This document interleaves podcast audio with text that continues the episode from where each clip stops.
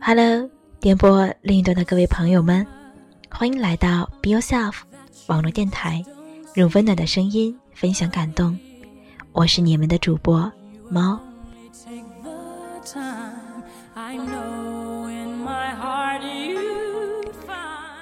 在本期的 Science 节目中，我为大家节选了来自于 Maya 豆瓣的最新日志。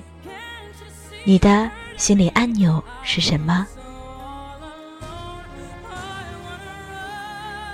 某一天清晨，我在路边排队买煎饼。排在我前面的是一名穿着校服的小学生。他原本安安静静的排着队，忽然侧过身，对着马路对面喊某人的名字。我顺着他喊话的方向看去。马路对面是另一名穿着跟他一样校服的小学生，应该是他的同学吧。但是这位同学似乎没有听到他的呼喊，自顾自地往前走，然后消失在路的转弯处。距离太远了，他没有听见。我对着站在前面的学生脱口而出这句话。对方没有回应我，买好煎饼就走了。我有一丝尴尬，但是并不强烈。取代尴尬感的，则是一份好奇。我为什么会对他说那样的话呢？我当时什么感觉？自我分析下来，原因是我认为这个男孩会因为他的同学没理会自己而沮丧。难过、失落。我对他说：“距离太远了，他没听见。”这话是想安慰他，但我想，安慰的对象真的是眼前的这位小学生吗？不，而是我自己，那个我内在的受伤小孩。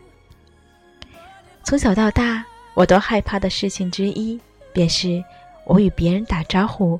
别人不理我，或者别人同我打招呼，我没听见，对方以为我故意不理他，我就会感到很受伤，认为对方是故意不理我。反之，别人和我打招呼，我都没有回应，事后对方问我：“我那天叫你，你怎么没理我啊？”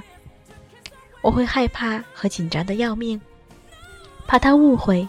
我故意不理他，所以会拼命摆手，赶忙解释：“不好意思啊，你是什么时候同我打招呼的？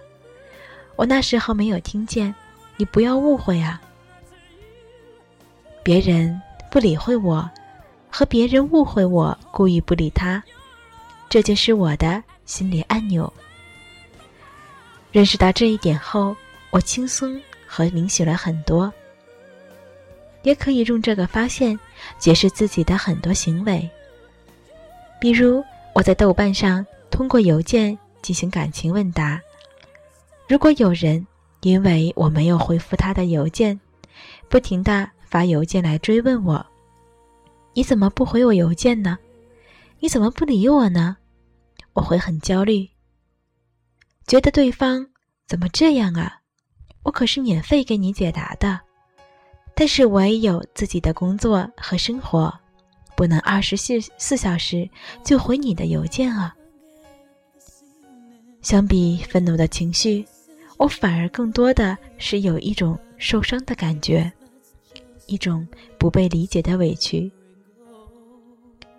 在人际关系中，如果我们常会莫名其妙的被别人激怒，然后怒气冲冲、小题大做。很有可能是别人恰好按到了我们的心理按钮。心理按钮是在成长过程中被设定在自己内心的心理程序。别人说了某句话或做了某件事，就好像按了我们的心理按钮，然后快速启动这个心理程序。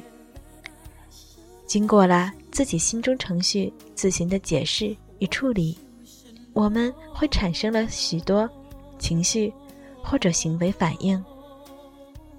通常这些情绪和反应都是比较负面的，我们会觉得。自己被别人激怒了，或者被人伤害了。我有个男性友人，各方面条件都不错，但身高低于幺七零。有一回朋友聚会，谈话的过程中，某个女性说自己的择偶要求之一是对方身高超过幺七五，因为她的身高是幺六五。不想自己穿上高跟鞋后，对方看起来比自己矮。这原本是很正常的想法，没想到我的这个男性朋友眉头紧锁，立刻愤怒的大声质问这位女士：“身高不超过幺七五就没有资格成为好伴侣吗？你这是偏见，偏见，知道吗？”当时大家都惊呆了。后来，他也觉得很不好意思，但是当时的他真的很愤怒，而且难以控制。他说的那些话，完全是他自己的解读，对方并没有表达身高不超过幺七五就没有资格成为好伴侣这一观点。不过，我能理解他为什么会有这样的反应。他在上学和恋爱问题上。他都会曾因为身高问题遇到一些挫折，被同学取笑，被喜欢的女生拒绝。因此，尽管事业上发展很顺利，但是个子矮却是他的心理按钮。如果别人嘲笑他个子矮，或者别人一不小心按到有关各自矮的心理按钮，他就会容易愤怒，难以控制自己的脾气。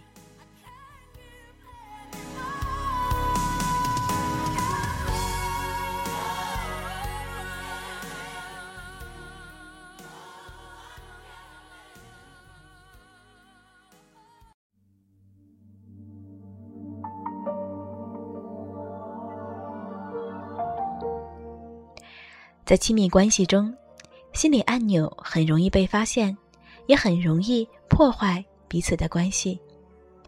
有时我们会因为对方无意间的一句话、一个表情或者一个行为，就使自己暴跳如雷。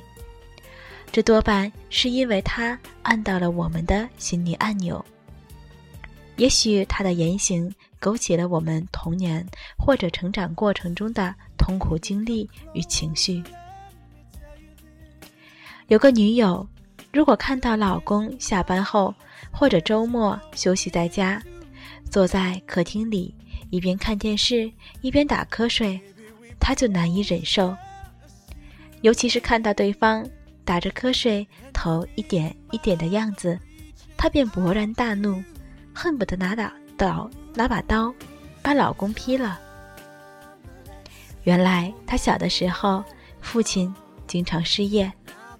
而且还很懒惰，失业也不去找工作，整天窝在家里无所事事，躺在沙发上看电视和睡觉，也不做家务，有的时候还骂母亲烧的饭难吃。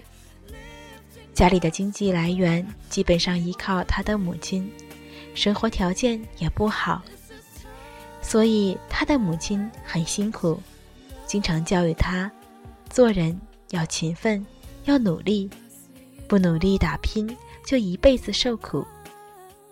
当她看到丈夫坐在沙发上看着电视打瞌睡的样子，就激起她对父亲的不满和愤怒，以及对贫困生活的焦虑和恐惧，仿佛童年痛苦的经历再次在她身上上演。因此。在最初的时候，她常和老公因此事吵架。再举一个我男朋友的例子，他最痛恨我说他没用，或者软弱之类的话。我偶尔无心的一句“你没用”，就会激发起他强烈的情绪，然后使他陷入低落和受伤的情绪之中。这个按钮会扩大化，凡是涉及到“没用”之类的主题，都会令他不舒服。有一次，我对他说：“你好像不会拒绝别人的不合理要求啊。”他会解读为我在指责他没用，他性格软弱。他这么解读，是因为他有一个我没用的心理按钮。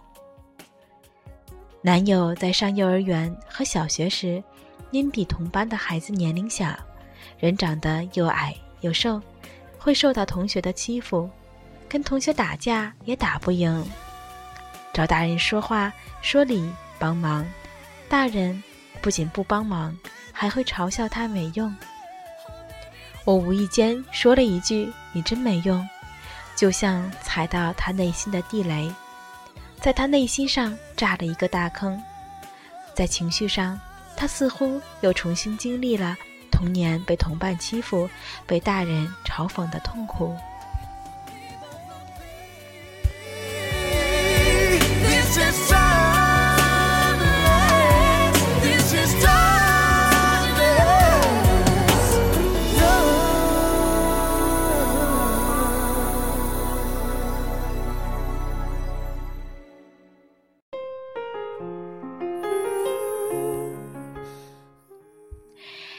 每个人的心理按钮都很独特，你的心理按钮并不一定是别人的。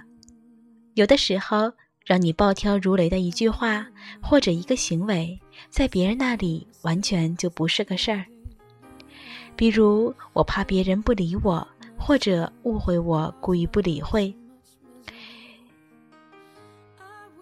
我的男朋友完全没有这方面的问题。有的时候，我对他说。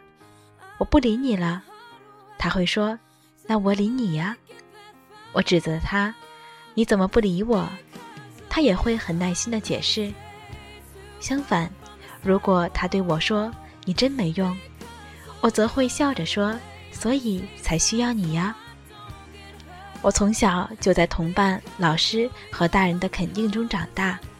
你真没用，这不是我的心理按钮，无法启动我的心理程序。所以，无论对方怎么笑我，没有用，都无法使我生气。看到这里，很多人都会明白，并不是别人令我们生气、愤怒、不舒服，而是我们自己心里有按钮。我们的负面情绪和痛苦常常与别人无关，别人只不过无意间按了这个按钮。还是那句话，外面。没有别人，只有你自己。有的人心理按钮有很多，别人走过来一下就按到了他的一个心理按钮，走过去一下又按到了另一个。他的内心就像地雷阵，常常处在红灯警报鸣鸣响的状态里，生气、愤怒、受伤等负面情绪也常常出现。而有的人心理按钮就很少，因此在人际关系和亲密关系中就更少雷区，更少摩擦，关系更加轻松和谐。首先要明白的是，并不是别人故意令我们不爽和生气，而是我们心里没有填补的洞和坑。有没有抚平的伤口在隐隐作痛？我们真正生气的对象也不是那个人。按照心理学家黄维仁博士的话，我不是对你生气，我是对我心中所惊艳到的你生气。其次，也要明白，我们不能指望和强求别人不按我们的心理按钮。我们无法控制和改变他人的言行，也无法命令别人说话。你不许让我难受。就算我们这么要求，别人也做不到百分百配合我们。要不要把过错推给父母，责怪父母，或者在过去伤害过我们的人？那么做无济于事，只会浪费自己的精力，错过成长的机会。你要做的永远是改变自己，改变自己的心理程序，减少自己的心理按钮，为自己的幸福和快乐负责。另外，在人际关系中，如果我们仅仅说了某句平常的话就激怒对方，并不代表他真的对我们生气，而是他有一份内在的伤痛没有治愈。我们按到了他的心理按钮。一个人心理按钮的背后，都有一份属于自己的成长创伤。看到这一点，会让我们多一份对人的体谅、理解和宽容。每个人的心理按钮都不同，有的人怕不公平，有的人怕被冤枉，有的人怕被冷落，有的人怕被别人讲自己没用，还有的人害怕不被爱。你的心理按钮是什么呢？你的心里又有多少按钮呢？这些按钮是不是别人不能碰触呢？如果有人碰了你就急，就痛苦，就浑身不舒服。如果你因为别人无意的言行而被激怒，先去察觉我的内心发生了什么，是什么勾动了我内心的痛苦？这个痛苦从何而来？去看见和拥抱自己内在受伤的小孩。很多时候。我们一旦看到自己的心理按钮，治愈模式就自动开启。当我看见自己原来一直害怕别人不理会我，我就开始变得不那么害怕别人不理会我。当又有那种不好的感觉时，我会进行内在对话，会安慰自己：人家不是故意不理你的，这一点你很清楚，不然。你去跟对方核实一下好了，然后我就鼓起勇气问对方：“你是不是不理我？”得到的答案往往证实我的感觉错了。经过几次这样的察觉之后，我害怕别人不理我的心理按钮就被撤销了。如果你有心理按钮，也可以先这样察觉，然后更新程序。你可以通过系统敏锐的方式，就是直面它，反复的按动它，让它失灵，不再起反应。你越不碰触它，一旦碰触它的反应和带来的伤害就越大。当你越敢于去直面它，它的破坏性就降低了，失灵了。当你害怕时，其实就是你越要和它穿透时。直面它，你会发现它其实并没有你想象的那么可怕。我们就是靠这样不断的自我修炼，然后变得更成熟、更圆满、更自在。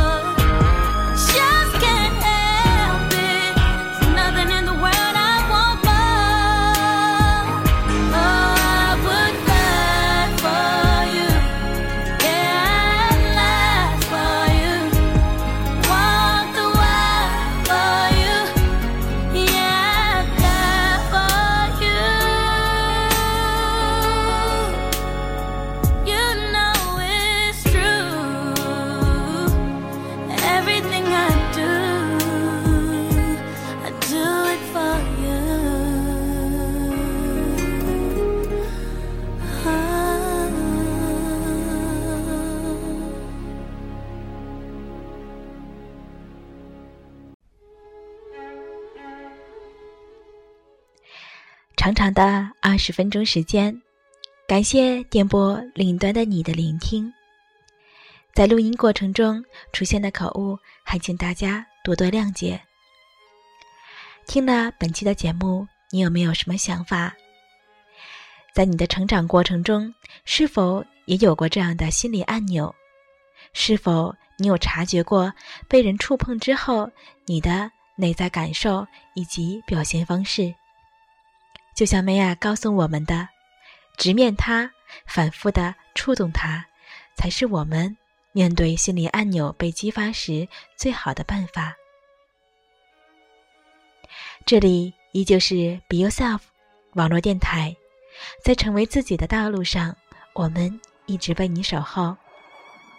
我是主播猫，在日本的静冈，想和你说一句，朋友，我们下期节目再见。